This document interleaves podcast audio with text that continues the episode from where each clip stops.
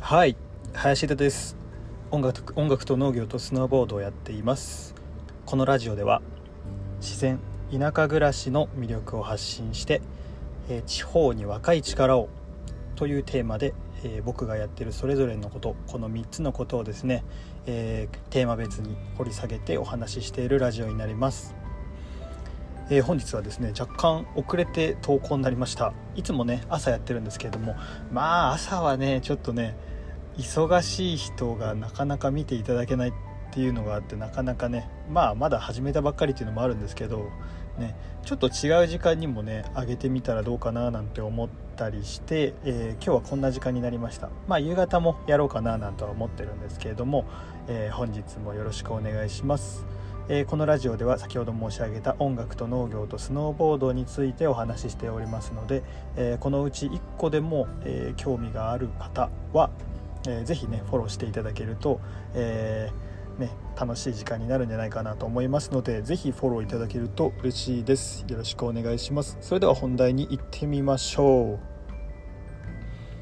さて本日はですね、え、スノーボードスタイル参戦。来ましたよ。ようやく、えー、音楽の話、えー、農業の話っていうのはしてきたんですけれども、えチャプターの中で、あの青いアイコンでね今度はねサムネイルっていうのかな。で今回はスノーボードの話1回目ってことでねお話ししていきたいなと思います。じゃあスノーボードなんですけども、うん、スノーボードのスタイル3選とは何ぞやってところなんですけどまあ、えー、最初に結論を言っちゃうとスノーボードっていろんな遊び方があってその1個があその3つのうちの1個が例えばカービングをする。トリックをする、えー、2つ目ね。3つ目がエアーだとか、えー、ジブだとかアイテム。あのねをやるっていう。この3つがね大まかなスタイルなんじゃないかなと思います。もう一回まとめますね、えー、カービングトリック、えー、エアージブキッカーなどですね。この3つですね。それぞれちょっとねえっ、ー、とバババッと言われて分かりづらいかと思うので説明させていただくと、えー、まず僕がもうほぼほぼメインでやってるカービングまあ、テクニカルなんて言ったりする人もいるんですけども、ねえー、カービングっていうのはあの、まあ、ある程度ターンができるようになったかかと側のターンつま先側のターンっていうのがあるんですけど、えー、このターン最初はねボードを落下方向に対して真横にしてエッジを立てると、まあ、止まることができる。止まるっていうのはブレーキかけるっていう動作ですよね。でスノーボードってこのブレーキ抵抗をかけるとあの方向を変える。自分の進みたい方向を変えるっていう性能があるので簡単に言うと真横にするとストップなんですけど例えばこれを斜めぐらいにすると斜めぐらいのブレーキってするとこれは止まるっていう動作ではなくて方向を変えるっていう動作になるんですね。ちょっと掘り下げて話しましたけどまあ言っちゃうとそのかかとつま先のターンがあのブレーキ曲がるこの曲がるができてくるとだんだんスピードつけてもあの曲がれるようになってくるんですね。分かりやすく言うと自転車って最初バランス取れないじゃないですか。でもだんだんあの傾けるだけでこう曲がるようになりますよね。この傾けるだけで曲がるっていうのはあの止まるっていうブレーキのかけ方エッジングの動作から曲がるためのエッジング動作だけにするっていう感じになるんですね。するとどうなるかというとあの落下速度をなるべく損なわずブレーキっていう要素を損なわず、えー、回転を、うんと、進行方向を変えるっていう動作になってくる。これが、えー、カービングですよね、うん、ここを極めていくっていうのをカービングこのスノーボードのスタイルの一個のカービングっていう、えー、スタイルになります。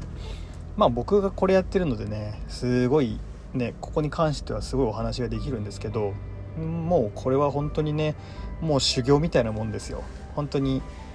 もう落下っていうのは自然の摂理でこの自然の摂理をなるべく横方向の力だから下に落下する力を横方向に変えるっていう力に変えていくっていうところの修行なんですよねもう。ね。本当に面白くて奥が深くて自分の体感とその上手な人の体感っていうのは違うしそういうところのお話っていうのは本当にねあの尽きることのないもうある種変態な世界なわけでねこういう世界があるよってことで、うん、今日はちょっとねそこばっかり深掘りするとね他のに他の2つのジャンルお話しできないなと思うのでこの辺はまた次回お話しする機会があるんじゃないかなと思います。というわけで1個目カービングスタイルですね、えー、続いて2つ目トリックですね。グラトリなんて言ったりしますけど。グラトリはねこれもまた奥深いんですよね。僕はねこのカービングとグラトリぐらいまでしかねまだあまり手をつけられてないんですけどグラトリも深いです。あのー、全然ねもうカービングしてる感覚とは全然違う。もっと自分から積極的に動かなきゃいけなかったりとか。まあね勢いがあればそこから外力、うんと、落下のスピードを使ってそのどちらかというとね物理的な法則を自分の味方につけてあの例えば回すだとか弾くだとかそういうのもあるんですけど自分からしっかり乗りに行ってこう回し込んでっていう力もあの使い方もあってねこれも奥が深くてねその自分から積極的に動かす力自分の体から発生させられる力っていうのを内力なんて言ったりするんですけれどもこの内,、えー、内外力のこのバランスとこの、ね、スタイルですよね。本当に微妙な違いでかっこよさだったりとか見栄えだったりとかが全然違ったりとかしてもう技もいろいろあるんですよね。いろいろ本当にバリエーション多くて。そういうところを極めていく、えー、ところになります。これが2つ目、えー、トリックですね。本当にこれもかっこいいです。で、えー、2つ目、えー、トリックっていうのがあって、えー、3つ目、えー、エアエアーキッカー、えー、ジブですね、えー、K スタイルですね。これはもうあのよく見るあのスケボーとかあのオリンピックでもありますよね。まあちょっとハーフパイプもねそこをかじるところもあるんですけどそのあのスキー場に行くとジャンプ台とかあのボックス四角いボックスが置いてあったりとかレールがあったりとかあのいろいろあるんですけれどもあのそそういうのにうんと技を組み込んだりとか飛んだりとかそういうのをやるっていうのがあります。これもね僕はまだまだ全然できなくてですねまあ恐怖心があってまあ一個ずつやってるっていう感じなんですけどいずれやりたいなと思ってます。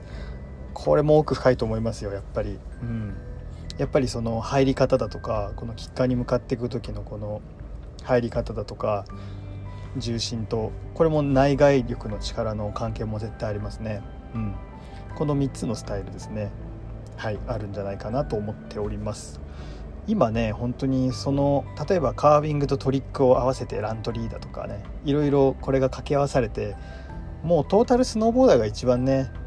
いいんだと思います。楽しいし、うん、ですけども、まあ、それぞれの、あのー、まあ、それぞれがそれぞれのその階層なんつうかなんというか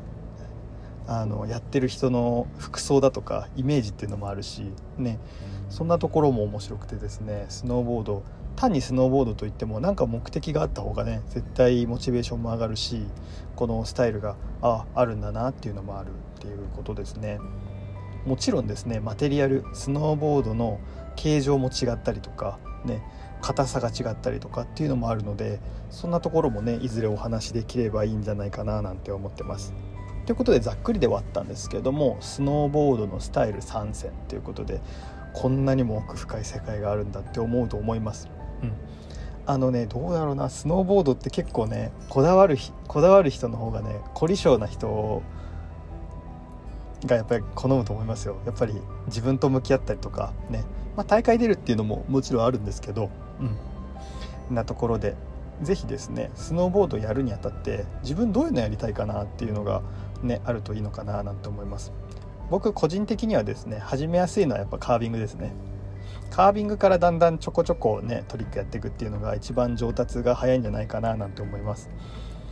結構そのカービングやるといろんなとこに通じるところがあるので、まあ、テクニカルその教育系の、ね、滑りなので、まあ、どのジャンルをやるにはしてもある程度の滑走能力っていうのは必要なのでここを軸にスタートしていろいろ派生していくっていうのがあのスノーボードを極める上で一番いいのかななんて思います。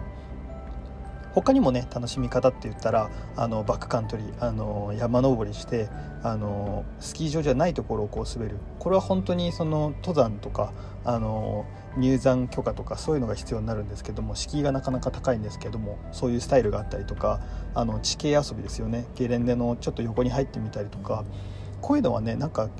あのジャンルというよりかはスタイルというよりかはまあなんだろう楽しみ方っていうお話になってくるとは思うんですけどそういったスノーボードの遊び方もあるので